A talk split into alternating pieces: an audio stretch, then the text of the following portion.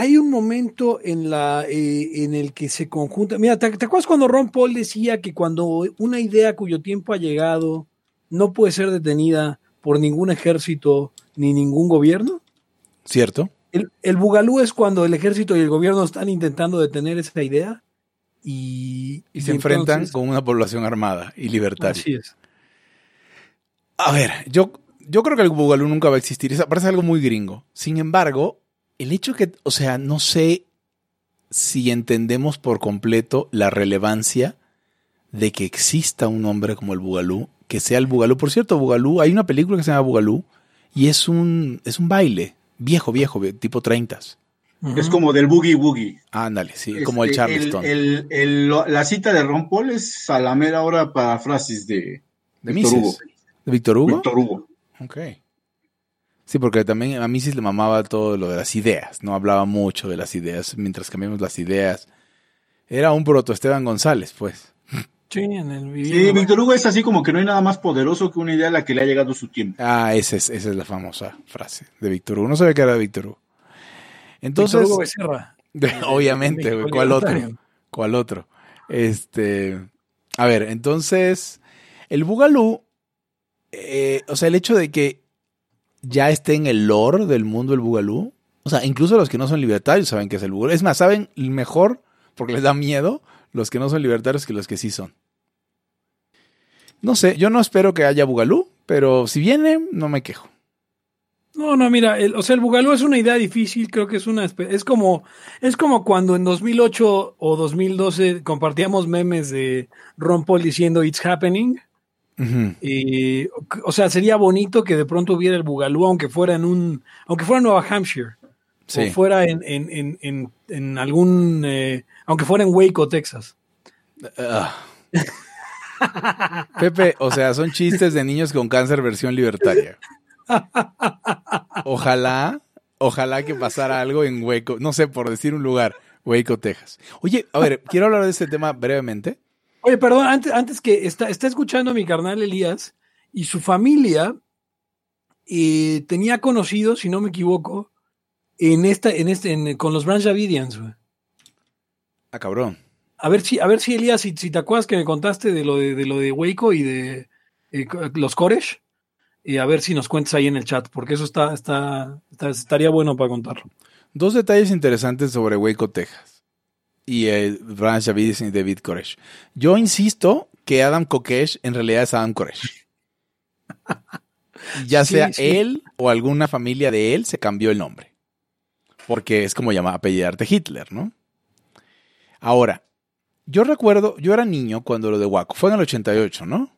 Era fiscal general eh, esta pinche maldita vieja. Eh, sí, sí, este, sabemos exactamente de quién estás sí, hablando. Sabemos de quién es... habla. Sí, Ay, que fue mío. fiscal general cuando Clinton luego, creo también. O cuando Clinton era Madel Madeleine Albright. Pero bueno, la artífice de ese asesinato de mujeres y niños y, y, y gente religiosa, ahí sí, solo por ser mujeres, niños y gente religiosa, por querer hacer su vida aparte, tenían un chingo de armas, sí, ¿qué importa? Y yo me acuerdo que cuando era niño lo veía en la tele. Era, era época de. ¿Quién era? ¿Era George Bush o era.? Janet Reno. Janet Reno, exactamente. ¿Era Clinton o era Bush? O Clinton. era Bush. Era Clinton. Sí. Yo me acuerdo que. No, no era Clinton. Fue en el 93, Hugo, el, el siege de Waco. De verdad. Yo estaba sí. pensando que. No, yo, yo estaba confundiéndome mi experiencia con ver Panamá y mi experiencia con ver Waco, porque sí hay sí, eh, cinco años de diferencia. Y yo recuerdo que nos pintaban a este cabrón como suerte de. ¿Cómo se llama este cabrón? El loco, el de, el de los. El de, el de los. Um, ¿Jim Jones? El, no, el de los 60 el, el que no mató a nadie pero está en la cárcel. Eh, ya sé, el de, el de Seattle, este. Eh, Once Upon a Time in Hollywood, güey. O sea. Bueno, este cabrón. Sí, sí, sí. Lo pintaban como él y ya ves que si te encuentran la, la, la, Si te dicen, este cabrón está loco y te ponen una foto seleccionada... Ah, George Manson. Sí, sí, sí, sí, sí, sí, exacto, como Manson. Entonces, este... Pues yo me quedé con la idea, yo no tenía idea de nada, ¿no? Tendría... Eh, 10 y 93, tendría 15 o 16 años. Entonces, yo, o sea, recién muy, mucho, muy, muy cerca de ahora, pues muy cerca de volverme libertario.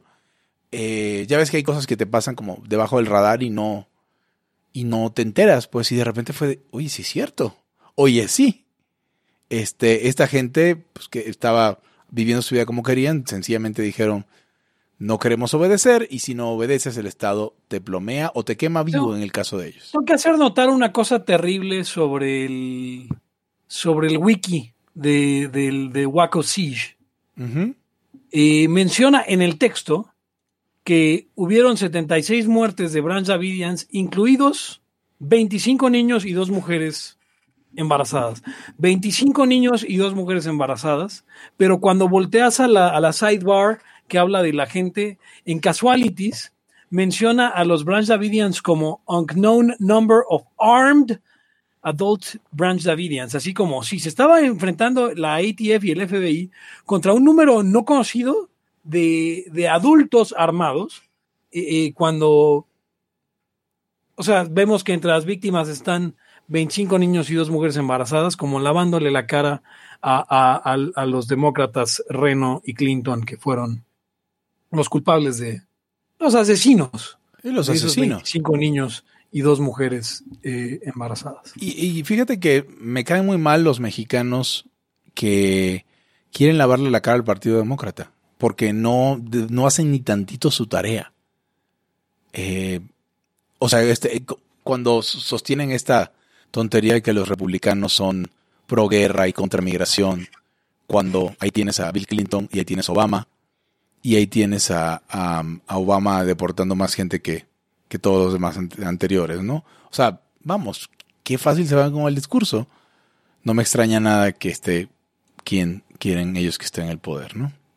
Ya, contesta, contesta, contesta Elías. No, contesta Elías, dice eh, que la persona que conocía que era, que había tenido relación con, con los Branch Davidians no era su familiar, sino un consejero de un centro de rehabilitación eh, eh, cristiano que conocía. Pero bueno, empezamos. Gracias, Elías.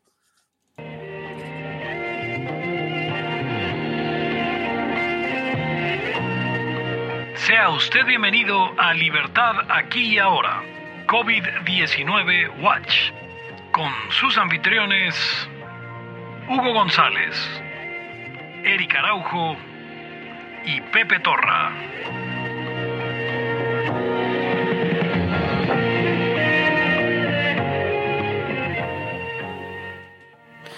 Y bienvenidos a una edición más de Libertad aquí y ahora, iniciando, iniciando lo que podría ser la tercera era de Libertad aquí y ahora, episodio número 101, aún en versión COVID Watch. Y tuvimos una previa muy interesante, quiero mandar un saludo especial a, Elías, Elías eh, que nos, nos, mandó por ahí una, una, historia, un saludo a ti y un saludo al pequeño Emmet que acaba de nacer hace no mucho. Eh, yo soy Pepe Torra, me pueden encontrar en Twitter como arroba Pepe Torra y pueden encontrar el podcast como arroba Laya Podcast y pueden encontrarlo en Facebook como facebook.com diagonal Laya Podcast. También puede usted colaborar con nosotros en hacer este programa, Erika, para tu micrófono, en hacer este programa en, eh, en patreon.com diagonal Laya Podcast. y bueno, conmigo están Hugo González, Rey de los Anarquistas, um, Davidiano de la, de la matriz, no de ninguna de las sucursales, arroba Ugons.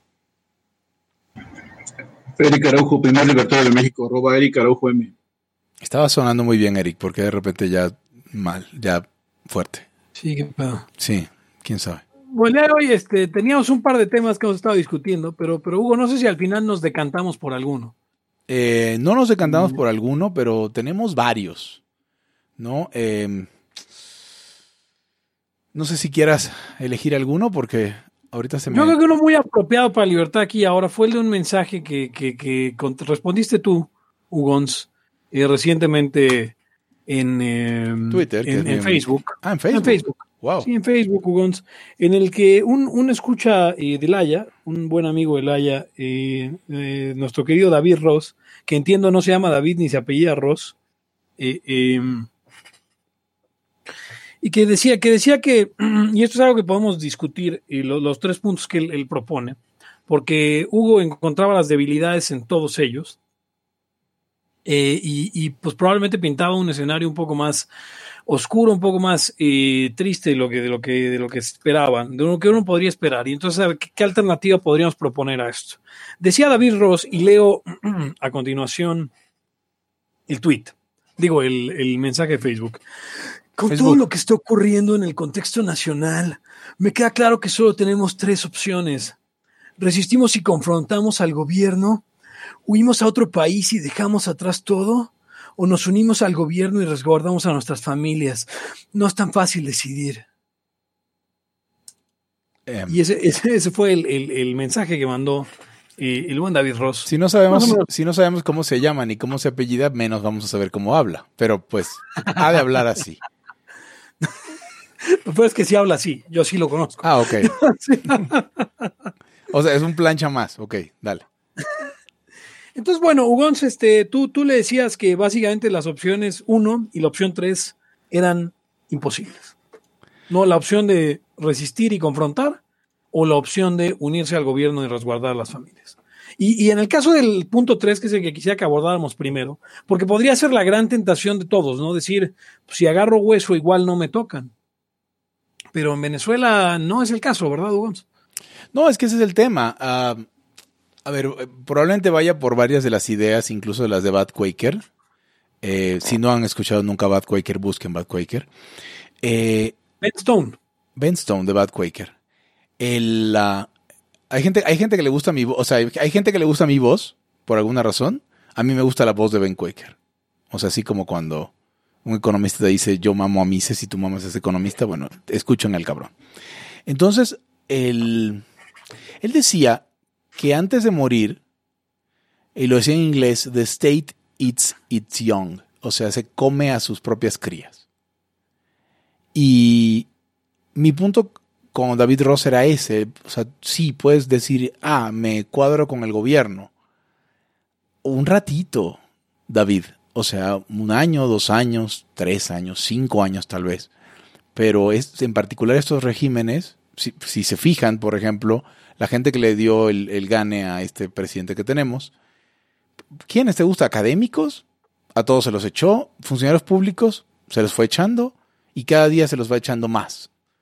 Yo conocí a varios científicos y, y, y, médicos del sector público que estuvieron a favor de él y decían que, o sea, ellos se imaginaban recibiendo todo. O sea, estar del lado del gobierno no te garantiza recibir nada, número uno. O sea, igual puede ser terminar siendo el GIMP de la pandilla, el güey que todo el mundo bulea. Y normalmente no dura, no dura mucho, porque se mueven mucho las cosas y además de todo, eso es una opción para quien no es ANCAP. Si eres ANCAP, no puedes hacer eso. Digo, puedes hacerlo, pero tampoco vas a durar mucho como ANCAP. Esto es lo que yo digo. Lo hemos hablado varias veces en Laia y en Radio Barra Libre y en, y en, programas, que hay gente que piensa que puede mantenerse impoluto ante meterse en la pandilla, ¿no? O sea, tarde o temprano es como me, me, voy a meter a la mara, pero no voy a matar a nadie. Pues depende. Si no caes en la situación de matar a nadie, a lo mejor pasa algún tiempo y no matas a nadie. Pero en algún momento se va a esperar que lo hagas. Igual es el Estado. O sea, me cuadro con el Estado y, y pues accedo a sus contratos o accedo, no, no peleo mucho más, pues estás cavando tu propia tumba poco a poco. Y lo que va a suceder, como pasó con tantos chavistas, es que después de un tiempo vas a terminar en la opción número dos. Creo que era la dos. Eh, irte a otro país. O sea, Estados Unidos está lleno de chavistas, México está lleno de chavistas, que chavecearon durante 5, 8, 10 años. Y después les tocó a ellos y tuvieron que ir como ahorita no hay agua en Venezuela, no hay gasolina en Venezuela, ya, o sea, ya no es cosa de estoy en el gobierno, pues solo que seas militar. Ahora, obviamente uno, uno podría pensar que nos preguntan si, si, se refieren al clásico chiste cambiar todo desde adentro. Creo que en muchas ocasiones hemos, hablado, al menos yo he mencionado que si, que si tu cargo eh, en el gobierno no es ejecutivo, no vas a cambiar nada, ¿no? O sea, eh, hacer el sacacopias y creer que estás cambiando al mundo desde dentro, estás bastante equivocado. Pero la pregunta es, cuando está uno trabajando en el gobierno, eh, pues tampoco es como que uno esté haciendo migas con el círculo eh, cercano al, régimen, ¿no? Eh, y si este régimen algo ha mostrado es que no tiene lealtad con sus, con, sus funcionarios más bajos. Han estado despidiendo a diestra y siniestra, recortando a diestra y siniestra, y, es gente toda a la que le debían favores y que al final les está valiendo gorro. Entonces la pregunta es, cuando uno piensa que se va a ocupar en el gobierno para proteger a sus, parientes, pues ¿qué cargo piensa que va a conseguir? ¿No va a ser eh, director de Pemex? ¿Va a ser eh, eh, secretaria de Energía? ¿Va a ser... No, o sea, como que realmente teniendo un cargo cualquiera, pues uno habría más bien que aspirar a llegar al, primer círculo, de, segundo círculo máximo del gobierno para pensar que, te estás protegiendo de algo, si no al final estás, estás ya en el en, pues, en la mira de quien no va a, formar parte. Ahora, eso también es por un lado, y por el otro, eh, si realmente la caca le pega al ventilador, como dicen los gringos, eh, pues de poco servirá ser amigo del gobierno cuando no haya nada que comer, ¿no? Por un lado, por otro lado, la vida da muchas vueltas, Pepe. O sea, a lo mejor Rosario Robles era amiguísima de este cabrón y del gobierno. Sí, Bartlett era enemigo. Ajá. La vida da muchas vueltas. O sea, el, nadie se va a acordar.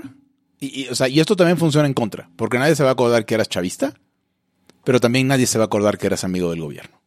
O sea, nadie se va a acordar que eras chavista para lincharte en la calle y nadie se va a acordar que eras amigo del gobierno para que no te vaya mal. Si, si como dicen en la política, ¿cómo es? Este, bueno, Eric, tiene ese dicho, el de no te, no te metes, te meten, no te sacas, no te sales, te sacan. Y aplica la de cuando te toca, ni que te quites, cuando no te toca, ni que te pongas. O sea, es, es más parecido a una, como lo he dicho varias veces, es más parecido a una, a un fenómeno climático. O sea, es más bien como sobrellevar la tormenta que ponerte del lado de la tormenta. No se puede estar del lado de una tormenta. ¿Qué quiere decir estar del lado de una tormenta? Dice, eh, dice por ejemplo Omar, Omar León, amigo del podcast, dice, mis compañeros de la facultad saltaron de la consejería académica a trabajar en presidencia con Claudia Sheinbaum. Eso es muy cierto. Mucha gente, eh, también conocidos de la facultad de economía, de pronto ya estaban ahí ocupando cargos en la Secretaría de Bienestar y, y oh sorpresa, la mayoría ya no están, ya, ya, ya los fueron porque pues la, Secretaría está, digo, a causa de la crisis obviamente de, del, COVID, la crisis presupuestaria, la crisis del petróleo y todo, ¿no? Pero Eric, ¿tú cómo ves este asunto? ¿Es posible eh, blindarse el gobierno trabajando para el gobierno? No, no, no es posible. Si ustedes analizan la historia de los estados, particularmente es eh, hay mucho document, mucha documentación en, en, en, la época de Stalin y cómo recuerdo haber visto en un documental de un cuate que está hablando y, él cuenta que estaba en una reunión con el líder y de pronto pues todos aplaudiendo y le dice, yo no sé por qué me senté. O sea, saliendo de ahí, le dieron una putiza, o sea, de... y le fue bien. ¿Cómo que te...? Ajá, y, o sea, lo veía, o sea, es que pues me fue bien. Sí, le fue bien. Eh, yo me acuerdo de...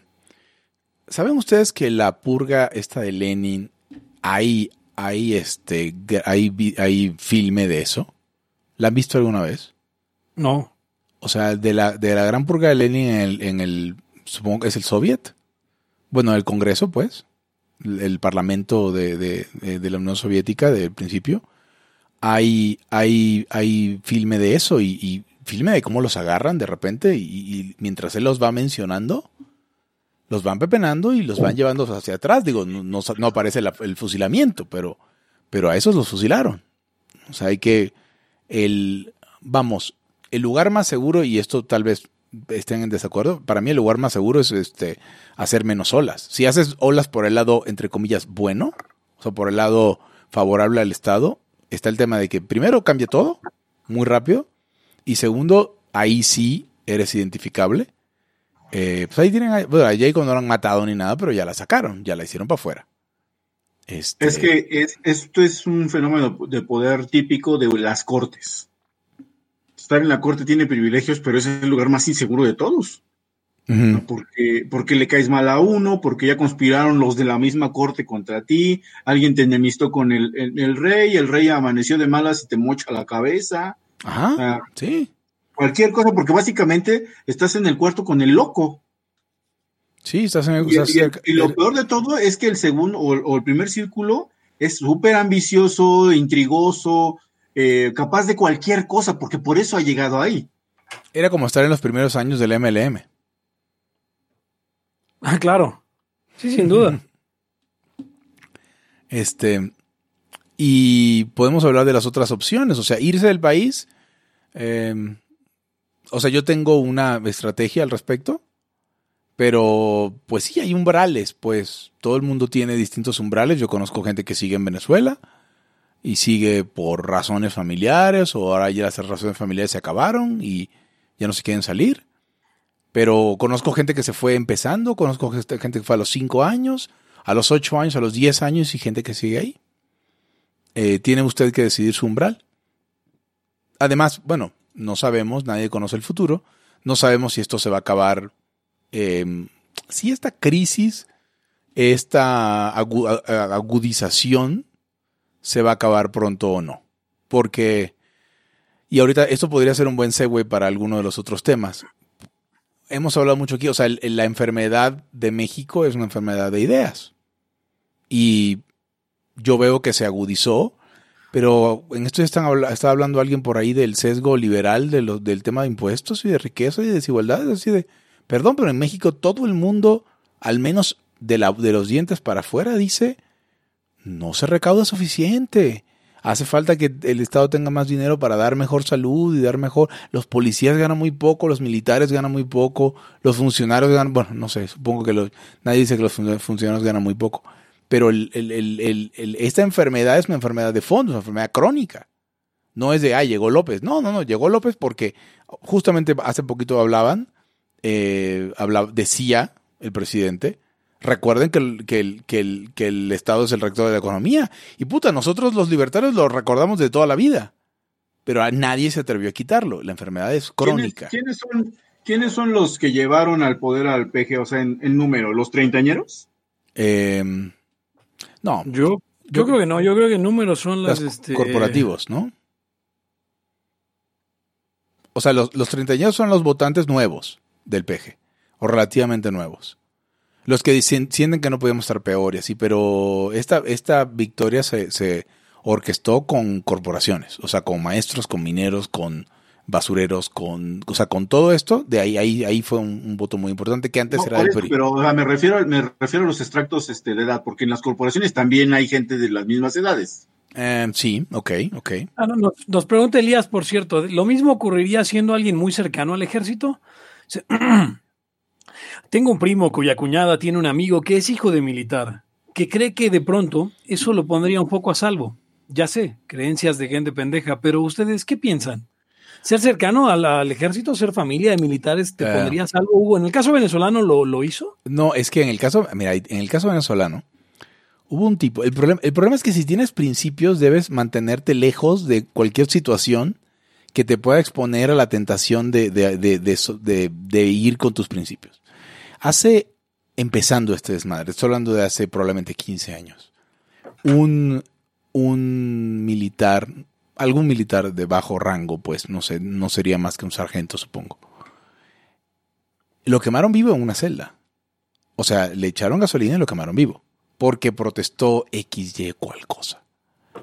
Eh, no, no, no, no, ser militar no te, no te, Em, no, te pone en ningún lugar. No, además, además, acuérdate que como, o sea, básicamente llega el momento que el, que el líder ya no sabe ni qué está haciendo. O sea, no sabía desde el principio, menos cuando todo se enrarece. Pues empiezan a hacer sacrificios porque le empiezan a echar la culpa unos a otros. No, pues fueron forfulanos, fueron sutanos, pues vayan y agarren a su familia. Si te toca hacer chivo. No sé, o sea, hay un, cualquier cantidad de, de cosas locas y, y, maldades. Y como dices, lo van a hacer contra sus propios, o sea, se comen sus propios hijos. Sí, se comen sus propios hijos. Y el la, la primera de las estrategias. ¿A mis propios hijos? A sus hijos de él. Ah. Sí. Nunca te hablo de usted, Pepe. ¿Qué estás diciendo? este, sí. La primera estrategia que era combatirlo, es que lo puedes combatir, pero si tu fin es combatirlo, combátelo. O sea, está padre y yo, yo también tuiteo y combato lo que puedo, ¿no? En la opinión pública, desde hace lo que se puede. Eh, pero cuando dices combatirlo, ¿a qué te refieres? O sea, vas a dedicarle tiempo y esfuerzo a combatirlo, esperando que tu lucha por utilizar una famosa frase de Pepe, eh, tu lucha sea tenga tenga frutos, o sea, en lo individual, no sé, no sé, o sea, yo creo que si lo vas a combatir, combátelo porque porque sabes que está mal y porque te gusta combatirlo. Pero si te inviertes con combatirlo, sí probablemente sí te estás echando, sí estás poniendo una situación de desventaja a ti y a tu familia. Entonces, mm, no sé. No, me gustaría tener mejores noticias. Ahora, ahora viene algo que había puesto ahí en, Twitter hace algunos días. Este, un periodo particularmente difícil para los que se sentían bien, eh, eh, o bueno, los que estaban quejándose constantemente de cómo les iba a dar de mal, eh, no tenían, no ganaban lo suficiente. Toda esa generación chillona se las va a ver duras y, que añoraban tiempos pasados como si hubieran sido mejores. O sea, yo, yo escuché gente que decía que en los 80 se, veía, se vivía bien chido, bien, bien tranquilo. O sea, no manches, ahí te alcanzaba para una casa así, pero volvemos a lo mismo. Ya, ya, ya, tenemos episodios completos de lo de la casa. Sí, sí, sí. Entonces, entonces, este... Em, Vamos a hablar de eso y de los niños, si quieren. Y entonces, ahora sí, como creo que tú habías dicho antes que yo, Hugo, ahora sí es tiempo de sacar los poderes que, obtuvieron por las multimastrías y doctorados. Tú lo dijiste, ¿sí? O sea, ahora es el momento de que la generación más preparada le chingue. Ahora, eh, em, eh, bueno, estábamos en ese punto.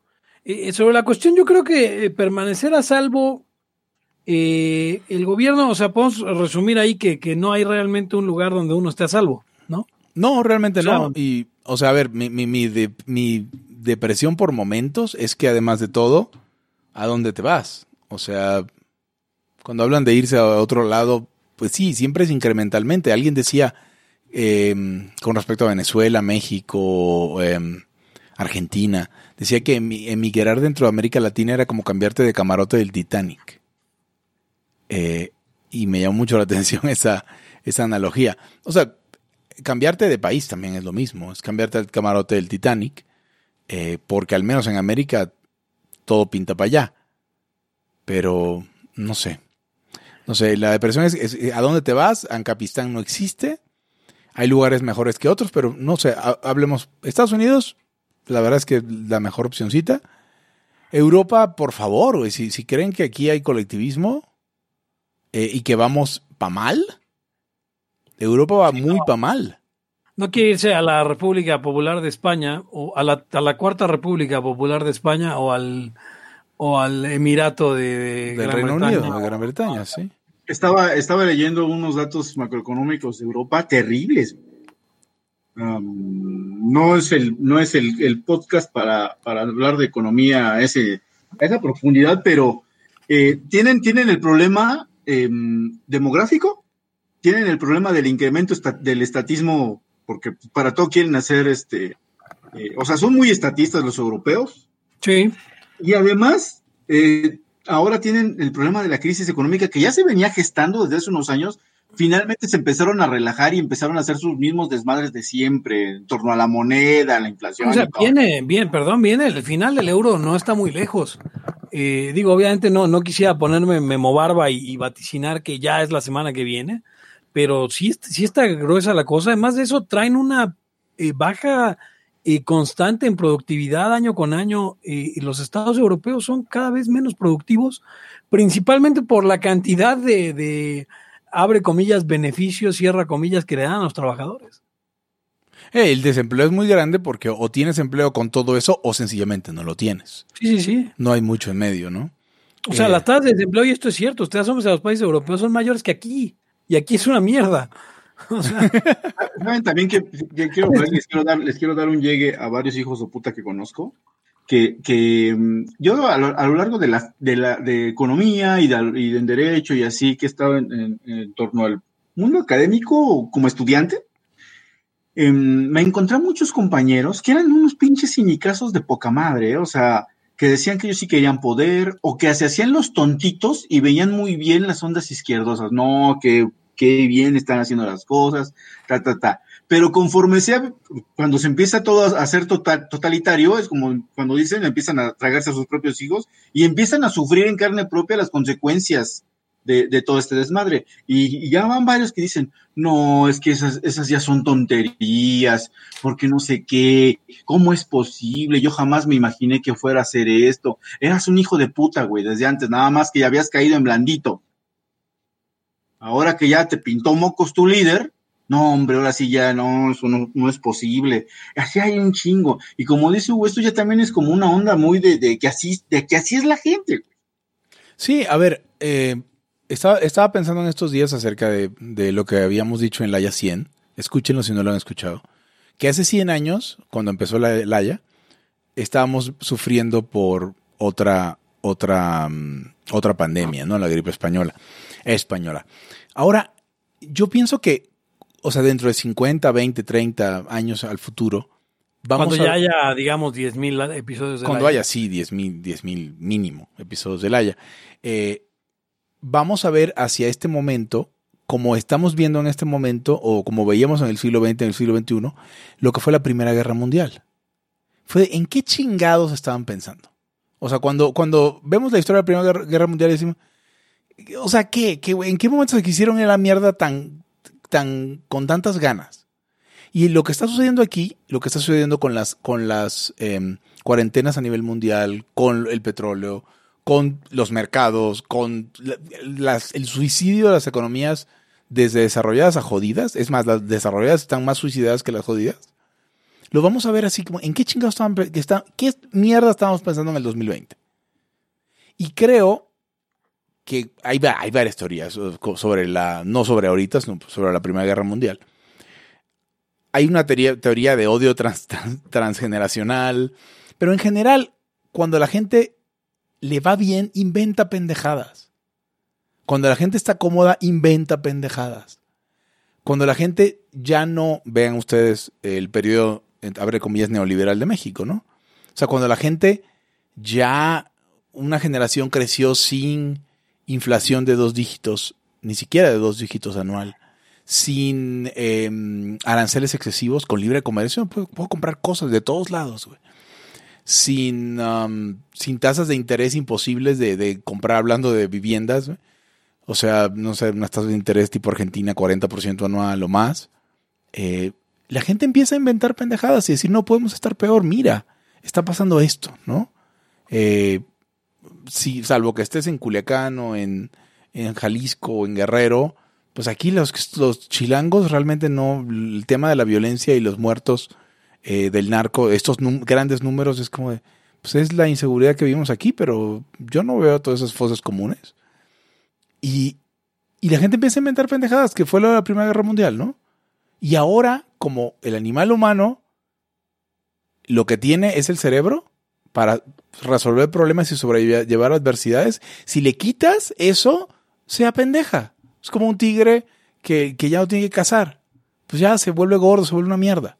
El ser humano, si no tiene problemas, si no tiene dificultades, si no tiene adversidad, si no tiene vicisitudes, sea pendeja. Y dicen, no podemos estar peor, vamos a, subir al vejete este cagada. Todos sabemos de cuál vejete cagada hablo, ¿verdad? Claro. No sé, ¿están de acuerdo conmigo, Layos, o no? O sea, siquiera con esto, con que la, facilidad nos hace pensar pendejadas.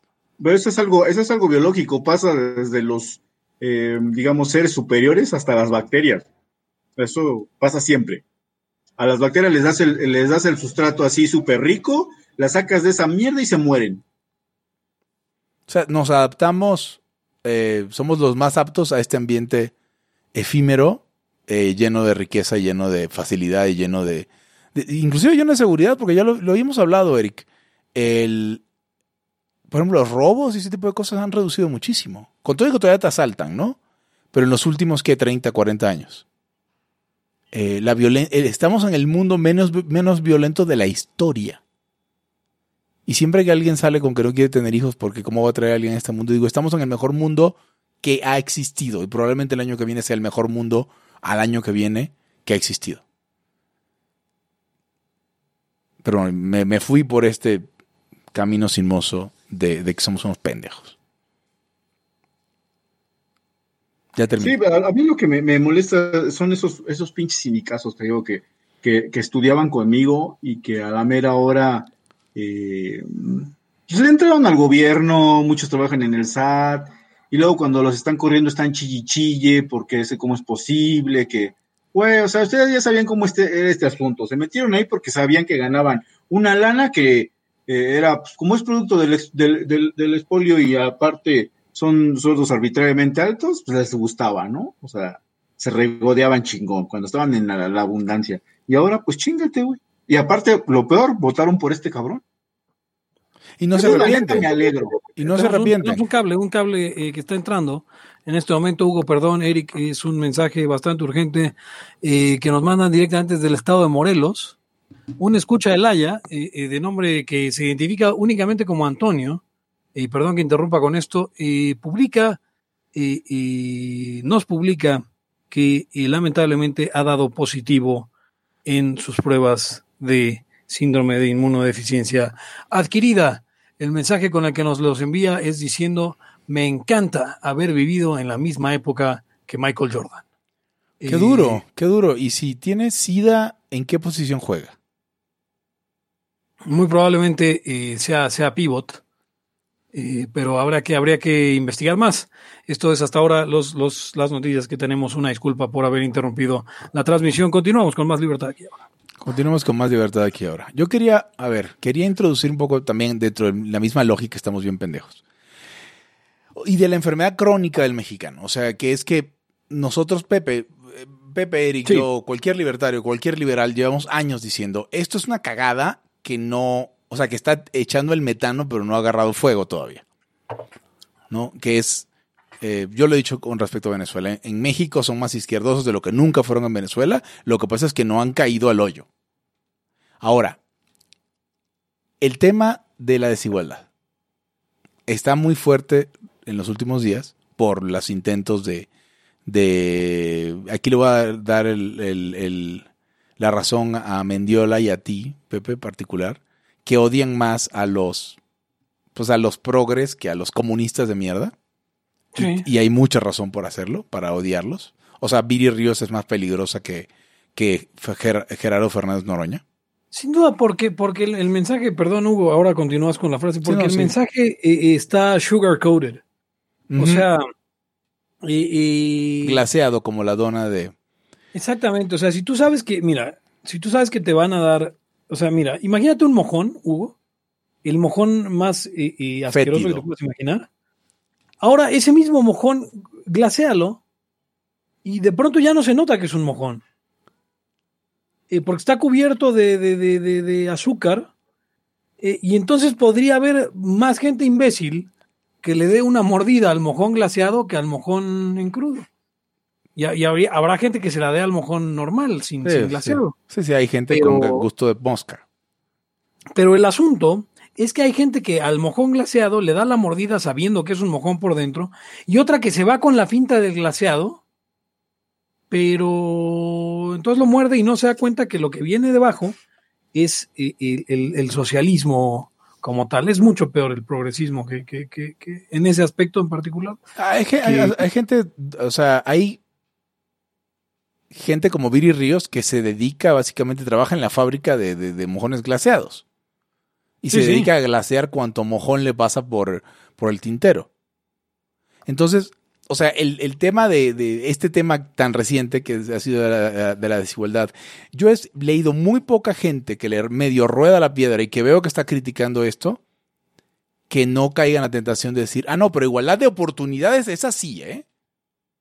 Y yo les decía hace rato antes de empezar la Haya, que nosotros tenemos que ser los güeyes que van y dicen, o sea, que no tienen nada que perder, que inclusive me vale verga si, si, si les caigo bien o no, y que tengamos que decir, no, la igualdad de oportunidades tampoco, la igualdad de oportunidades es igual de mala que la igualdad de resultados. ¿Qué es la igualdad de oportunidades finalmente, no? O sea, porque al final para garantizar la igualdad de oportunidades que tienes que darle la misma educación, el mismo alimentación, la misma igual a todos. mismo, no, no, no, no, y, a medida que sabemos eh, lo importante que es para los, los, niños, por ejemplo, tener padres amorosos o padres nutritivos o padres eh, consistentes o padres cuerdos, también es darles el mismo amor de padres, porque si no, no hay igualdad. es difícil encontrar eh, padres nutritivos porque la carne humana es, es, particularmente dañina para los niños. O es peligrosa, pero sí es nutritiva, ¿no? Ahora, el otro pedo es que si te comes a tus papás, que después con quién vas a hablar. O sea, quién te va a mandar a la escuela y así, eso es un pedo. Pero, a ver, entonces el tema con esto es, eh, un, tema es lo que acabas de decir, ¿no? ¿Qué es igualdad eh, de, de resultados? Entonces tenemos que aceptar a un vendedor que nos va a quitar la lana, pero que no nos tiene bien claro ni siquiera cuáles son los beneficios de lo que nos vende. O sea, te, voy a vender la pomada, güey. ¿Pomada de qué? Ok, no, pues es una muy chingona. Ah, ok, pero ¿cuándo me la das? No sé. ¿Y qué hace? No sé bien, pero es una pomada chingona. Dame tu lana. ¿no? Es, lo mismo. Eh, en este caso, por ejemplo, igual, igualdad de oportunidades hablan de educación, por ejemplo.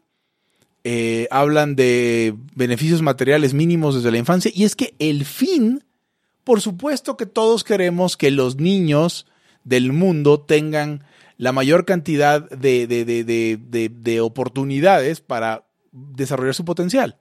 Pero no vivimos en el mundo de los fines, vivimos en el mundo de los medios. Porque si vivimos en el mundo de los fines y mi fin es hacerme rico, da lo mismo robarme un banco que poner una empresa o chambear 14 horas al día. Porque el fin es loable, ¿ven? Es, quiero tener más dinero. Entonces, si todos queremos tener a los niños en el mejor, la mejor posibilidad para que puedan salir adelante la chingada, el problema es que eso viola el NAP. O sea, no, no, no que exista, no el fin, los medios. Vivimos en el mundo de los medios. La pregunta es, ¿qué medios estás proponiendo? Y los medios que, que propone todo el mundo es empobrecimiento. Así como la igualdad de resultados solamente se puede hacer para abajo, la igualdad de oportunidades también solamente se puede hacer para abajo. Si yo tengo un negocio o yo ahorré toda mi vida porque le quiero meter a mi hijo en una universidad privada o quiero que mi hijo puta coma lo mejor para que se desarrolle su cerebro, alguien me quiere venir a quitar ese dinero para dárselo a otro cabrón que no es mi hijo.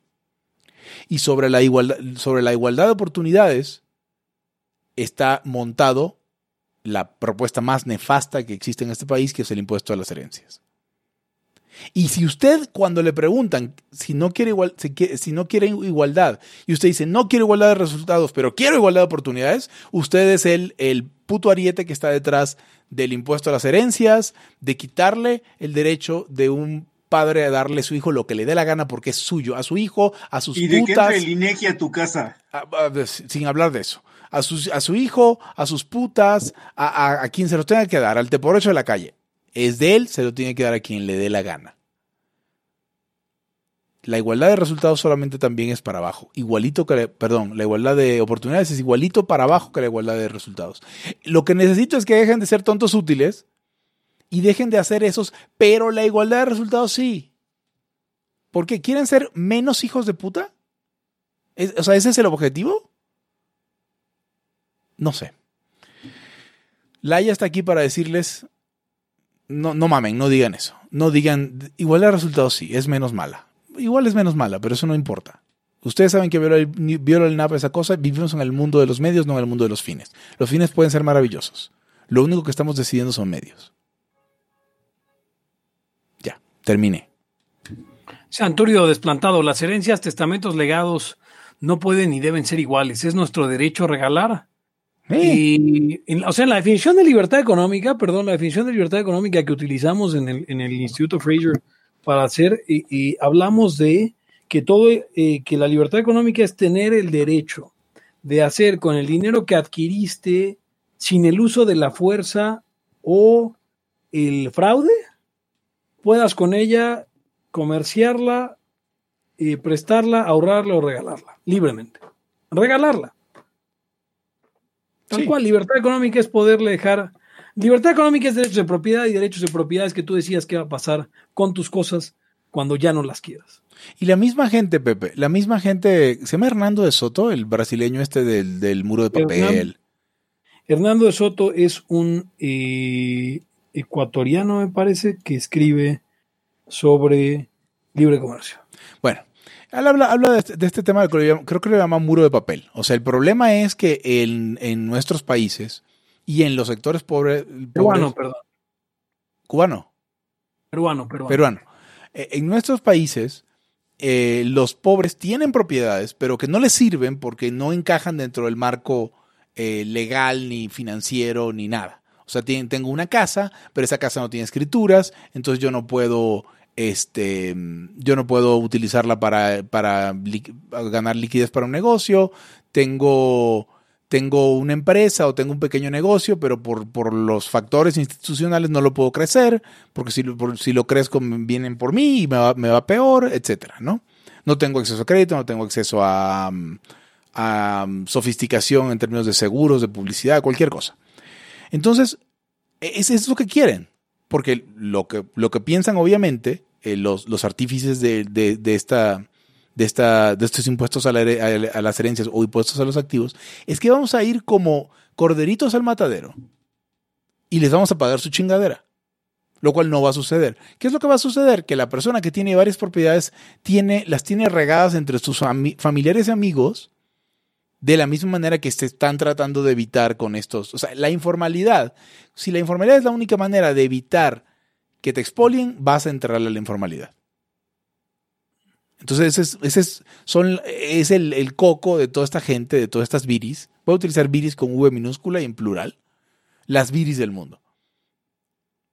El, su, su, su coco es que la gente puede salir de sus sistemas y a lo mejor le conviene. Y es que no vas a tener eh, títulos de propiedad. Pues me vale madres. Mientras no entren a mi casa un día y me quieran expropiar, pues nadie sabe que no tengo título de propiedad. ¿Qué pasa cuando se muera la abuela? Pues se lo quedará uno de los hijos. Posesión, eh, eh, ¿cómo se llama? Presupone, presupone propiedad. Si no hay otro, otra información. Entonces, ¿qué va a hacer? Nos vamos a volver a, nos vamos a empobrecer porque no va a haber ni mercado ni Estado que den ese servicio de, transferencia de propiedad. Si hay impuesto a la herencia, la, solución es, se murió la abuela, ni hablar. Se va a quedar eso ahí intestado eh, con todos los problemas que implica porque no quiero pagar el impuesto. Hay un tema que se está abriendo ahí en el chat de Laia, porque alguien llega y dice, alguien llega y dice, tercera enmienda, digo, segunda enmienda en México, legalicen las armas, lo dice, lo dice Bruno. Ah cuyo, apellido, cuyo apellido omitiré por la solicitud que hace. Y luego Miguel le contesta, las armas son legales, ¿no? Pero sí hay todo un trámite con la Sedena, a lo que le contesta eh, Flash Gordon, solo una lista muy limitada y el proceso para obtener el permiso es cagada. Eh, no hay armas legales en México, no, no. A ver, pero vamos, vamos, a preguntar qué, qué es legal. A ver, ¿qué es legal?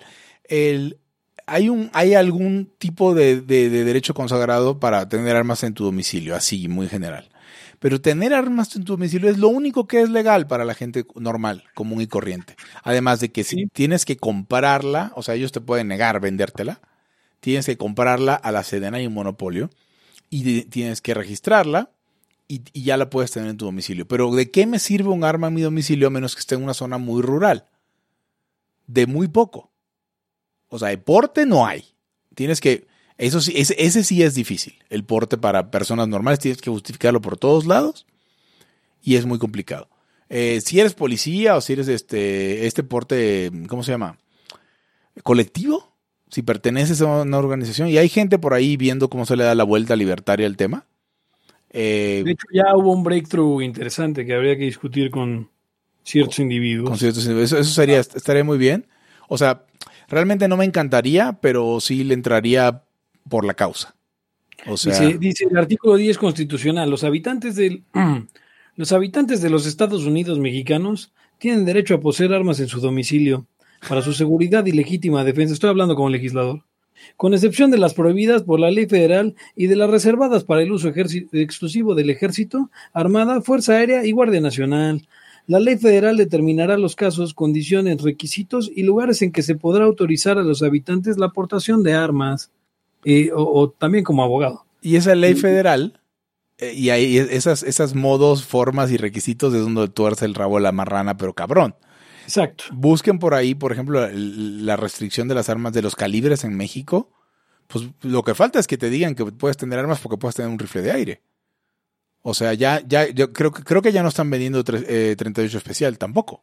No. O sea, ya puro, puro 22. dices, bueno. sí. Entonces, este, sí, no puedes tener rifles tampoco.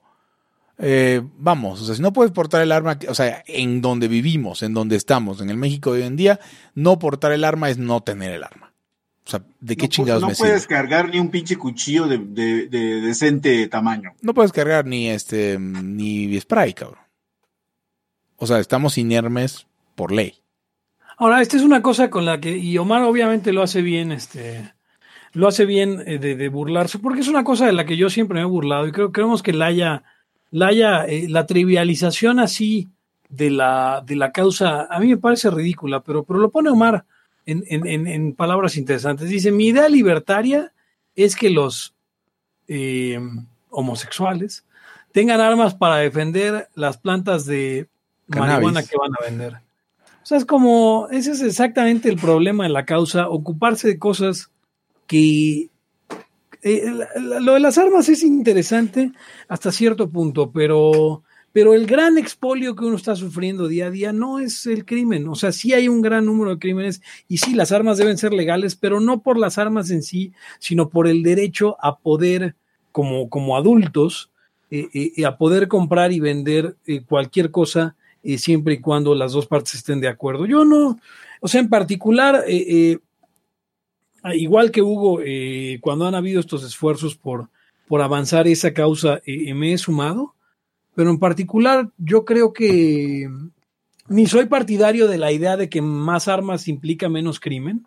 Hay una correlación muy débil entre ambas y lo que hemos visto a nivel mundial es que ¿Quién sabe? No hay, no hay una, exacto, no. O sea, las armas son neutrales, pues tienes países con armas legales y mucho crimen, países con armas legales y muy poco crimen, países con armas ilegales y mucho crimen. México. Países con armas ilegales y muy poco crimen, como Japón.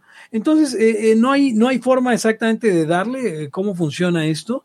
no hay tal cosa como, como, les digo, more guns, less crime, o entonces al final la, la postura no es utilitarista, ¿no? Ah, la, postura, exactamente. La postura no es utilitarista, la postura debe ser de principios. ¿Por qué queremos armas legales? Por la misma razón que queremos marihuana legal eh, o, todas las drogas legales, porque la gente tiene derecho a, comprar y vender y hacer con su dinero y su propiedad lo que sea, ¿no? Eh, eh, ahí, al revés, el hecho de que las drogas sean legales o ilegales tampoco incide o así que digas, no hombre, ¿qué crees? cuando son legales se vuelven todos marihuanos. Sea, eso tampoco existe. o sea, pero a ver, a ver, justamente el argumento de las armas, el argumento de que no hay correlación de las armas, nos conviene a los que estamos a favor de las armas. Porque el gran miedo es, cuando hay armas nos vamos a matar todos en la calle. La respuesta es no. No, por eso, pero cuando yo estoy hablando de las drogas, también estoy hablando de lo mismo exactamente. No es un mundo utilitarista. Sí, sí, claro, por supuesto. Y, o sea, aunque hubiera esa correlación que le, da, le daría un chingo de miedo a Viri, este, aún así sería lo correcto, ¿no? Ahora, no, entiendo por qué sí lo entienden con el aborto y no lo entienden con todo lo demás, porque son unos hijos de puta, es la respuesta. Quiero, quiero poner el énfasis en una cosa, y ya creo que ya lo mencionó Pepe hace un momento y lo mencionamos en el año pasado, creo.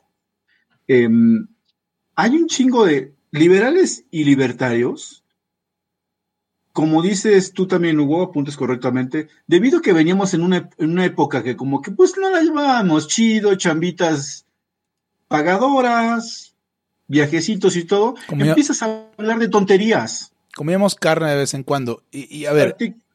Pero particularmente los liberales aventaron un tramo muy de años de estar discutiendo pendejadas. ¿Qué si la gobernanza, transparencia y tantas pendejadas de que les gustan? que porque así el Estado iba a estar mejor y que no sé. O sea, siempre lo estaban mejorando al Estado y ahora tómala. nunca fue cierto.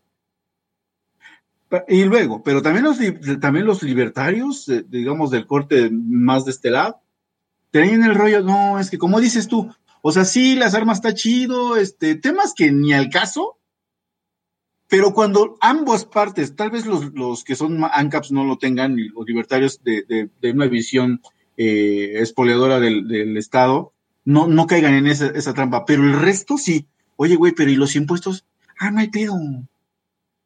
No mames, ¿cómo no? No, no, no, pero ya se pueden casar los gays o, la los LGBT. Es que lo, que lo que les quería decir es que a nosotros eso no nos sale. Cuando decía Pepe lo de, o sea, ¿por qué estamos discutiendo esos casos tan pinche fringe que no existen, que, que no es nadie, que francamente no pinches importan?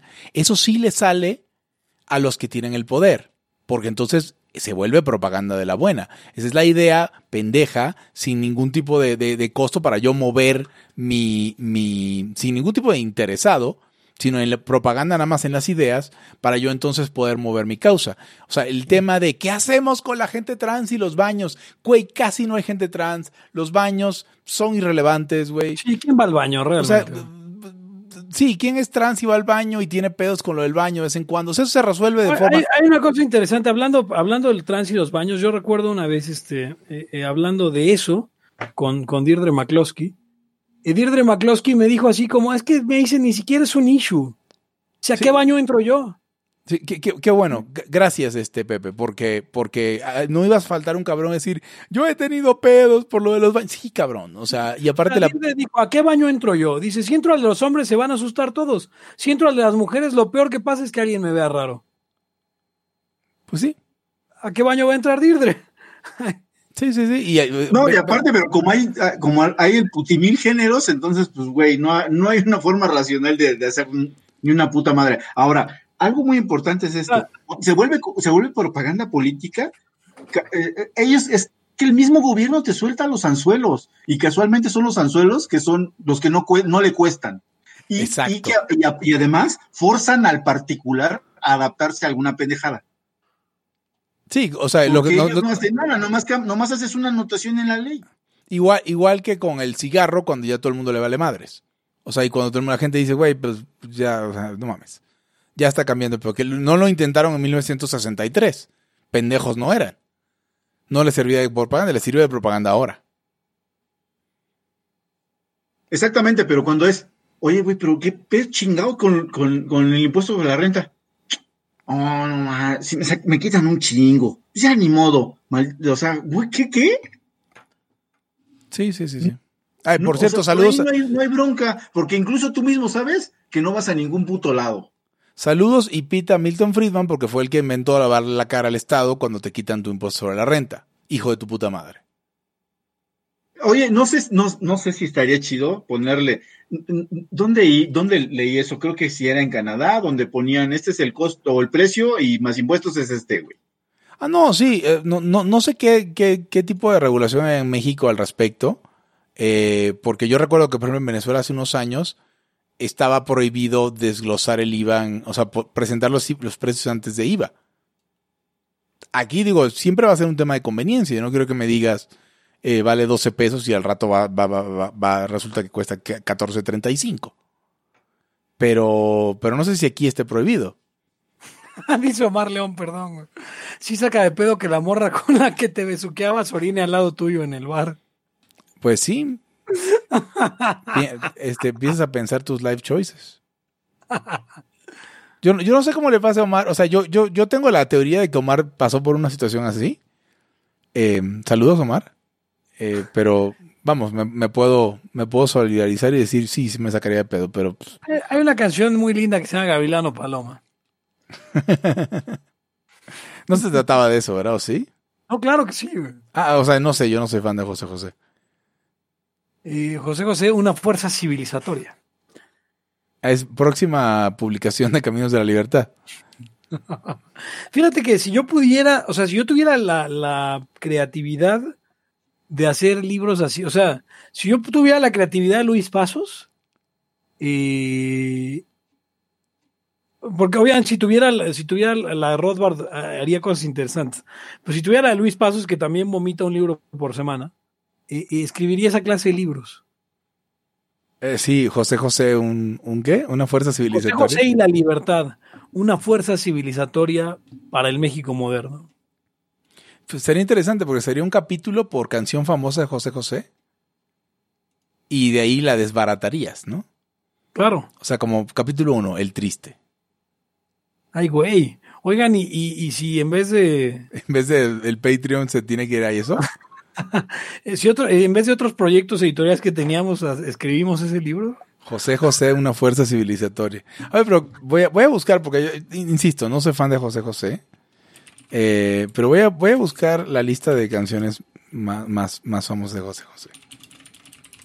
Y vas a cantar una en Laya. No, no, no, no, no puedo cantar como José José. Están locos. Pero Eric sí, porque Eric puede tocar, cual, puede cantar cualquiera la, de Pavarotti. La que, la que sea de Pavarotti. Hashtag la cualquiera, que sea. Cualquiera de Pavarotti. ¿Cualquiera de Pavarotti? Ok. Oye, pues eso lo dijo alguien, algún cuate tuyo. ¿De dónde salió eso? No, no, no, esa, esa yo sé. Eh, voy a hacer una mini historia. Ok, Eh, venga. Era 2000. No, era 1999. Señores y señoras, escucha que por cierto es nuestra audiencia. Sí, no. Ahorita les cuento esa yo, sí. Sí, sí. Entonces, em, era mi primer semestre en la Escuela Superior de Economía del Instituto Politécnico Nacional. Y pues hacían las fiestecitas, porque pues veníamos todos chavos, todos estábamos en el desmadre, y íbamos a, fuimos una vez a Iztapalapa, hasta Iztapalapa fuimos a una fiesta. Como no había Metrobús y Uber y la chingada, las fiestas se acababan rápido, entonces era alcoholizarse en corto, huir antes de que cerraran el metro, etcétera, ¿no? Sí, sí. Es- Esperen, es que como que pasó un camión. Bueno, ya. Entonces llegamos y había un cuate que se llama Ray y bailaba generalmente con una chica que se llama Blanca. Ya tiene mucho que no los veo, pero este, años de hecho, pero eran los que más bailaban del bailar cumbia, salsa y todo, ¿eh? pero bailaban cabrón. Entonces, siempre que llegábamos, empezaban a bailar todos, ¿no? Que sí, las rolas del momento y todo. Y luego le decían, ¿qué onda, Ray? ¿Vas a bailar con Blanca? ¿Eh? ¿Cuál? Ponme cualquiera de la matancera. Ah, Y eso, y pues que son rolas muy movidas, y neta, bailaban que decías, güey, estos güeyes traen rutina, cabrón. que Pero parece. no, o sea, sí. sí. Era Sí, te- a espontáneo. mí no me late el baile, pero yo lo digo, güey, tenían buen nivel. Pero esa era siempre su respuesta, y luego ya la volvió a decir dos, tres veces, cualquiera de la matancera. y esa es la, esa es la historia de, de, Ya, ya, ya. Cualquiera de Pavarotti evolucionó a cualquiera de Pavarotti. Claro, todos tienen sus dones. Claro. Por cierto, después de que dijiste lo de Pavarotti, en la Ya 100, sí. En la Ya 100 me puse a buscar y por un amigo que tengo que es músico en Twitter, que puso, güey, o sea, si a Pavarotti se le quiebra la voz y lo abuchean, me puede pasar lo que sea. Me puse a buscar videos de Pavarotti cuando la cagaba. Y sí, sí la cagaba a veces y bastante feo. Hay una parte ¿Y donde lo se quiere... O sea, en alguna, le- sí, sí, como que le dicen, no mames, ¿no? Eh, hay una donde se quiere echar. ¿Cuál es esta grande de la Traviata? Que hay un, un agudo larguísimo que luego te alcanza la orquesta. La de Eh, Vincheró, la de esa, la Eh, de, la de siempre, güey. O sea, y empieza eh, a tirar el agudo y se le quiebra y se ríe y dice, no, pues ya no lo hice, güey. Le valió madres. A ver, eh, José José, una fuerza civilizatoria, listado de capítulos. A ver, ustedes me dicen más o menos por dónde va el pedo. Sí, sí. Uno, el triste. Obviamente se puede hacer. triste sí. habla sobre... Libertarismo transgeneracional, Pepe. O sea, no lo vamos a ver. Esto lo van a ver mis nietos si acaso. El triste buscando Ancapixtlán. Claro, los mares de las playas se van, se tiñen los colores de gris. Sí. No, pero exacto, el triste, el triste es de, de- de alguien que, que ya se obsesionó con el libertarismo y habla en todas horas de eso. güey. Sí, es- todo eso ¿Cómo es estar en la etapa 2, en la etapa 3 del libertarismo? Que siempre estoy hablando de ti. Es, ah, ya me acordé, Ah. es Nesundorma la, la, Sí. la- la- Sí, sí. el área. Es un dor- Sí, esa- exactamente. Eh, Gavilán o Paloma. Este. Pues el tema de hace rato, ¿no? No, Gavilán Paloma significa que, o sea, siempre decía que, que no iba a perder sus principios y iba a cambiar desde adentro todo. Pero a la, a la mera hora se volvió tremendo estatista y así, güey. Por eso es que fui Paloma por querer ser Gavilán, güey. Ándale. O sea, dij- dijiste, me, voy- me voy me voy a meter a la Secretaría de Economía para cambiar todo y terminé llevando mis toppers y, y esperando el retiro. A ver. Almohada. Esa de- tiene que ser de liberales. Claro, es sobre. No, la almohada es sobre. Sí, exactamente, sobre, sobre, porque, porque principalmente la, la canción habla sobre un sujeto que, que llega y se imagina a una mujer que ya no está en su cama. Y, y, y este es los liberales creyendo que siguen peleando una batalla que ya ganaron hace, hace siglos. ¿no? O sea, la, la, la, la, la democracia liberal se instauró, cometió errores, al final llevó a lo que estamos viviendo ahorita y ellos siguen como, Si tan solo hubiera estado derecho. Exacto.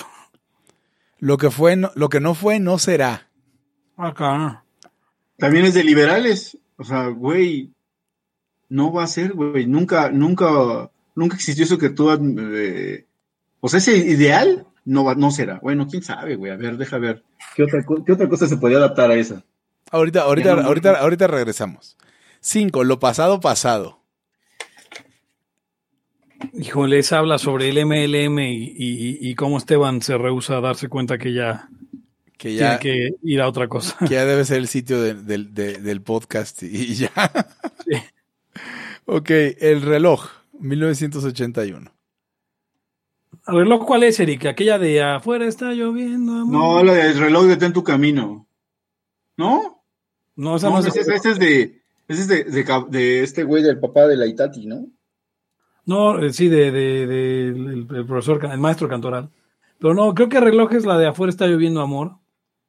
En mi reloj marcan la sí, es, es esa. Sí, sí, ya estaba yo muy confundido. Ah. Luego. A ver, o sea, no, no, no, no tenemos que decir grande, o sea, para, eso se escribe un libro con tiempo, ¿no? Eh, preso. No, pero puedo escribir hoy. Siete. Preso. preso, no, pues eso da para mucho, ¿no? Mira, preso es, es, sí, claro. Habla del estado de prisión de los Estados Unidos de América o de China o de, o de algo hmm. así. Yo creo que habla sobre el, síndrome de Estocolmo que causan los estados a algunos. Ah, mira. O sea, porque, o sea, todo el... Toda la letra habla sobre eso, ¿no? Sobre un güey que tiene una vieja que es bien culera, pero el güey está preso, preso de ella. Entonces aquí es el caso, habla del Estado.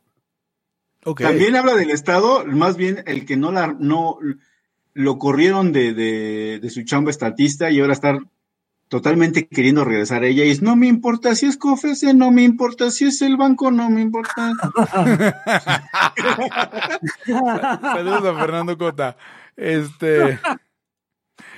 Eh, Porque estoy desesperado. Ok. Ocho. Lo dudo. Pero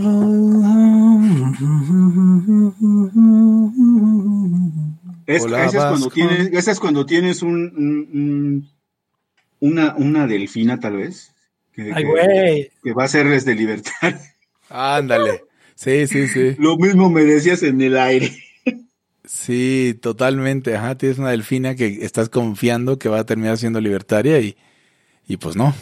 Y al final, o sea, digamos, sí, y estaba bien guapa y era bien libertaria y, al final toque ni una ni la otra vez. Y no, no, y hace TikToks y ahora, ahora. Güey, a todo, a todo el mundo le ha pasado, no, no me tienes que señalar a mí en persona. Eh, nueve, he renunciado a ti. Este, oda a, el, a, la, a, la, vida académica que nunca tendré. Mm. He renunciado a ti. Te, habrás dado cuenta que ya no te busco. Sí, cuando ya, cuando ya decidiste que no vas a ir a la Rey Juan Carlos a hacer tu maestría en economía austriaca. Me late. El amor acaba. 10. Yo creo que esa es ya como, como la canción de un libertario que llega a la, a la etapa a fase 6. Sí, a la fase a la fase 6.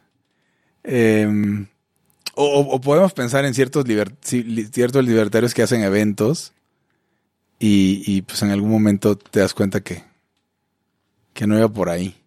Payaso. Payaso. chingo en todo. Sí. Saludos a chingón en todo. Es bien chingón. La verdad, en lo, que sí sabe, en lo que sí sabe hacer es bien chingón. Eh, oye, da, para mucho libertarismo. ¿Puedo decir varias al hilo? Y, ya, ya porque son un chingo, obviamente, ¿no? Ah, no, no es cierto, son, son 15. Desesperado. Esa es la de Cota, sí, ya. Sí, o sea, sí, exacto. Es cuando estudiaste sociología y ahora qué chingados, ¿no? Tú me estás volviendo loco de 1985. Tú me estás volviendo loco. Es como cuando tratas de estudiar a, Hayek y no sabes cuál Hayek. sí, totalmente. Sí, ¿no? Y le dices así como de, oye, güey, ¿por dónde va? ¿Va por el Ducado? No, no, ya, ya, llegas a hablar con un güey, oye, ¿sabes qué onda con Hayek acá? Y, y te sale como, como doctor amor, ¿cuál Hayek? Madres, güey. Sí, exacto. ya eso es lo te, que le dices. Te regresa otra vez a las ligas menores. Le dices al doctor Amor eso. Ajá. 40 y 20. Otra vez, otra vez son delfinas. Sí, esa, esa, no, esa no habla como de, como de, sí. Pues sí. Se, se, se ponen personales esas. De, oh, o sea, son, 40... delfinas de, son delfinas de todos los que tenemos 40 o más. No, 40 y 20 puede ser como cuando, cuando, cuando vas a visitar a los de SFL y te dicen, ah, claro. sus, pro, te dicen sus proyectos acá. Bien Ayuwokis. Es la historia de la Ayuwoki. No sé con quién, güey. Pero ándale con. No, no seas así. No seas así. Pepe, te voy a sacar, te, voy, te, voy a, te voy a sacar de la Hangouts por ese comentario. No, no seas así. Y 15, la vida pasa. Vamos a correr del Haya, Pepe. Acuérdate sí, sí, la neta sí. A, a, Sid Barrett que tú no salgas por cuerdas. sí, o sea, insinuando que el Sugar Daddy de, de la Yuwoki es, es, es Arturo, no. Lo siento. La vida pasa. Esa ni la conozco, la neta. Yo o tampoco. Sea, no, más bien, o sea, Ah, pues es como Galambos, ¿no? O sea, es, es la que nadie conoce, nadie sabe qué dijo, güey. Pero pues ahí está. La acción humana, nadie la ha leído. Entonces, esa es la que nadie conoce. Eh, no hablamos de Ayn Rand en ninguna, ¿eh? Sería buena idea retomar alguna de esas.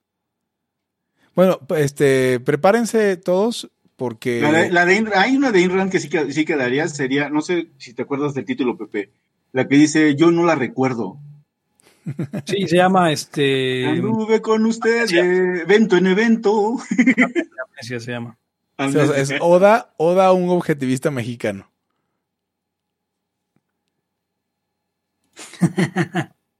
Entonces, a ver, entonces, bueno, eh, los del Patreon tendrán acceso preferencial a el libro José José, una fuerza civilizatoria, donde los 15 capítulos corresponden a estas 15 rolas o las que se nos vayan ocurriendo. Editado por alguien, firmado por alguien. Payaso la del Gomi, dicen. Y alguien no. dice que cree que se le puede sacar más jugo libertario a las de Juanga. Pues es que por aquella está. La cosa es que la verdad es que la abraza muy fuerte, es muy libertaria. Eh, no tengo dinero también. No tengo. ok, sí, también esa será la segunda entrega de los libros. Sí, sí, sí. Juan Gabriel, una fuerza eh, de marxismo cultural. Pero bueno, con esto llegamos al final de Libertad ¿Sí? aquí ahora. Sí. Sí, claro. Y esto fue todo en el episodio 101 de Libertad aquí ahora, el inicio de la tercera fase y fase 3, quédense en casa. Yo soy Pepe Torra, y pueden encontrarme en eh, Twitter como arroba Pepe Torra, al podcast como arroba Laya Podcast en Twitter, en Facebook como facebook.com diagonal Laya Podcast. En Patreon usted puede ayudarnos con solo 5 dólares a alimentar nuestra ambición de que este podcast sea gigantesco. Conmigo estuvieron.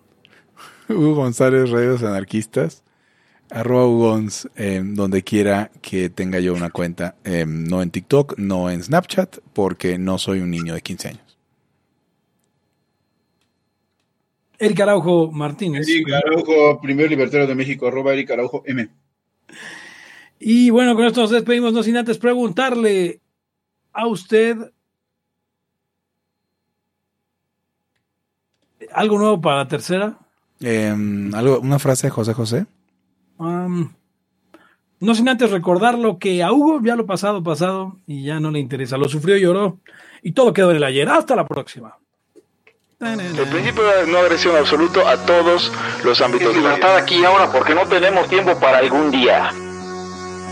Existen seres extraterrestres que controlan cada cosa que hacemos. Los papás de Ayn Rand. Si es que eso tiene algún sentido, ¿no? Venlos por ahí a las pobres personas eh, eh, quitados de toda uh, posibilidad de progreso. Tan impregnadas de orina, pero nada más hueles las rosas. Si hubiera tenido la bomba atómica también, güey. El morbo lo hace a uno empezarle a escarbar a, a otras cosas y... y... a otras personas. Es como el, el PNS que sale. Ajá, o sea, yo ya estaba descubriendo en un pinche charco sangre. No me diga que su vida no mejoró. No manches, no. ¿sí? Le dijiste cosas muy íntimas de tu vida en un laya y, y decidí ser feliz de otra manera. Pero no quiero, de verdad. Se los gustaría ser objetivista y eso es imposible. Eric. En Twitter estoy como ¿Cómo estoy? Eric Araujo Martínez, Pepe Torre, Hugo González, Laya, libertad, aquí y ahora. Los serpientes sí tienen chilaquil. Una, una breve, un breve post, porque Un breve queríamos, post, sí. eh, queríamos poder descansar un poco más temprano el día de hoy. Hay que dormir. Llegamos al 101, eh, estoy hablando un poco de eso en la, en la mañana y obviamente COVID Watch está por terminar pronto. Eh, no Sí. sé exactamente cuándo vamos a, a volver a la, a la vida más normal, ir a la oficina, etcétera, etcétera. Em, Yo espero bueno. que yo no muy pronto, porque mm, nos sacaron temprano y nos van a regresar tarde. Pero sí, eh, aún, tal vez aún nos quedemos eh, grabando y transmitiendo con una frecuencia un poco mayor a la que hacíamos antes, yo creo. Es un buen ritmo. Yo creo que no habría que matarlo y creo que hemos, hemos conseguido una. No solamente el ritmo, sino, sino ya a lo largo de estos. ¿Cuántos años? ¿10 años? Ustedes se conocen hace 12 años. Ajá, desde Yo- yo 2008. hace que ¿Nueve años? Eh, tú desde el 2011, creo. Así Sí, que sí, sí, nueve años. Sí, wow. El tiempo pasa muy rápido, muchachos. Abrázame fuerte. Es mm, el tema del Haya, porque el tiempo pasa. Pero bueno, pues entonces probablemente sigamos con este ritmo. Yo estoy yo contento de seguir y este y seguiremos, ya saben, con todos los proyectos que traemos. Y Derecho para Libertarios, no ha habido episodios nuevos. ¿Qué onda ahí, Eric? Porque no he tenido tiempo, güey. Aparte de mis gallos como que se doblaron, ¿viste? O sea, tenía unos gallos ahí que como que ya estaban, este, pollitos que iban naciendo y, y ya no.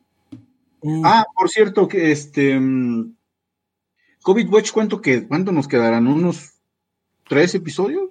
no, yo creo que No, creo que un par de semanas mínimo. O sea, mínimo. unos cuatro, cinco, seis. Sí, ponle cinco. Mínimo. Sí, No, mínimo. todavía, queda, todavía queda, todavía queda un poco de, de- Pues es que no, no, no, o sea, no falta para que, para que vuelva a trabajar la gente y todo eso. Entonces, pues, al final el compromiso era mantenerlos entretenidos con la pandemia y también nosotros, ¿no? Que hemos tenido todo ese desmadre. Pues la carga de este pedo, lo que decía en la mañana, ¿no? En la mañana decías que, que esto estamos generando un contenido, pero realmente en el fondo es para sobrellevar nosotros mucho mejor la pandemia. Creo que lo estamos logrando. O sea, uno tiene que tener una misión dentro de esta adversidad. Más allá, como decía, esto lo decía Gordon. ¿Era Gordon? No me acuerdo. Alguno de estos personajes del Mises, hablando de Rothbard. Ralph Raico, no me acuerdo. Hay una, hay una plática de, de Rothbard, sobre Rothbard increíble. No, perdón, obviamente. Gary. ¿Cómo se llama el que no es actor porno? Este, Gary. Gary North. Peter, Peter North.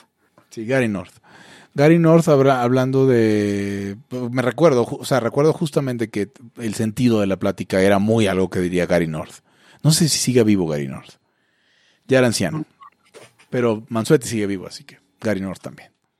Eh, entonces Gary North decía que hablaba de la misión, del calling, del llamado de Rothbard. Y decía, eh, si te va bien tienes un calling, dice, usualmente no es tu trabajo, no es lo que utilizas para poner comida en la mesa, pero es aquello que haces en lo cual sería más difícil reemplazarte. Y es bueno tener un calling en medio de una pandemia. Es bueno eh, que no sea, digo, ninguno de nosotros vive de esto en particular. Pepe vive, vive de la libertad, pero en otra capacidad, en otra, en otra, en otro trabajo. Claro. Eh, pero, pero ninguno vive de decir encapadas a los ANCAPs y a los que les gustaría hacerlo. Eh, y esto es un calling y esto nos hace sentir útiles. Ya hablando muy en serio. No, sí, claro. Es, justo, es justo. Yo creo que queda mejor sintetizado así como lo dices que como lo dije en la mañana. Porque sí, es una situación en la que, obviamente, eh, yo no diría que como, como periodistas tenemos un compromiso con informar y entretener, ¿no? Y, y probablemente los tres sintamos un compromiso con la causa de la libertad, sin duda. Y, pero sentimos esta, o sea, Laya, Laya, Laya existe no por el Patreon, Laya existe, Laya existe porque Hugo, Eric y yo queremos hacer Laya y sentimos que Laya es un proyecto que vale la pena. Em, y sentimos que es un proyecto que eh, tiene una, una, un, un fin eh, eh, específico, ¿no? Que, que, que, tiene que ver con, con la, pues más que con la propagación del libertarismo, con, con la, con el, el um, mindset eh, anarcocapitalista y con esta idea de vivir los principios y vivir eh, aquí y ahora, ¿no? Como decíamos. Si un día, o sea, si un día de estos le recargamos las pilas a un ANCAP que estaba a punto de mandar toda la verga, yo me doy por bien servido. Aunque sea con pura pendejada. Recuerden que, este, eh, últimamente me pongo a pensar en todos esos que por años estuvieron cagoteando de los ANCAPs y que esto y que el otro y que pinches locos ¿Qué me dicen? Como diría la niña más eh, vengativa del mundo, ¿qué me dices ahora, Barney? Mira de quién te burlaste, Barney. Pues sí, pues sí, exacto. Y mira, viniendo de unos ANCAPs que, que no tenemos ilusiones de que le debemos nada a nadie, es un acto de amor, porque no le debemos nada a nadie.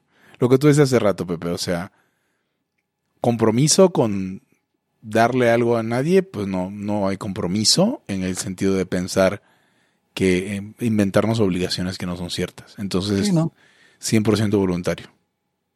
Ahora, ¿quién sabe, qué, va a pasar en otros ocho años? Ojalá estemos por acá haciendo alguna otra cosa, porque el tiempo pasa muy rápido y ustedes también, este, pequeños layos, la, la escuchas, em, van a ver que de volada van a tener 40 años. Sí. Verga, sí es cierto.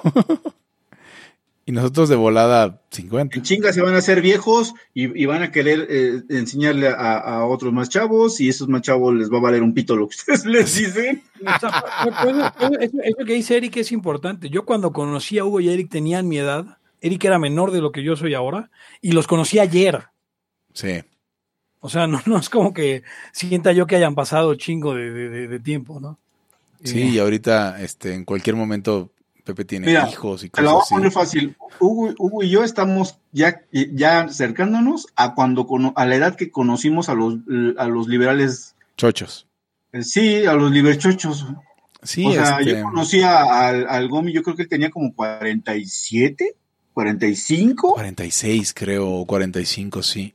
Lo vimos, lo vimos, no sé si estabas tú, Hugo, yo la primera vez que lo vi estábamos en las oficinas del de, notable liberal y fue a hacer una plática de Nauman y tal madre. Tú lo conociste antes que yo, pero sí, este, sí, el Gomi y este... E, es cagado cuando dices, cuando te das cuenta que hay gente que se murió. O sea, sin COVID ni nada, ¿no? Pero, pero, pues sí. Y, y oh. nuestras vidas han cambiado también mucho. Sí, o sea, ya estamos, ya estamos eh, en la zona de donde ya se ve el, eh, ya estamos como en la yarda 30 35, donde ya se ve, eh, eh, eh, vamos a estar donde estaban ellos, en esa misma, en esa misma zona del campo, y, bueno, muy diferentes. Este, pregunta alguien. Pero lo mismo, estos, estos, estos chavos que tienen 20, 22, 25 años, en chinga van a tener 35, 40. La cita del programa es cagado cuando la gente muere, Ugons. ¿Le puedo poner el título así? O le pongo José José, o le pongo José José, una fuerza civilizatoria, Creo que prefiero la de José José. Ok. Ay, Dios. Es cagado cuando la gente muere. Oye, deja el post, deja el post, güey.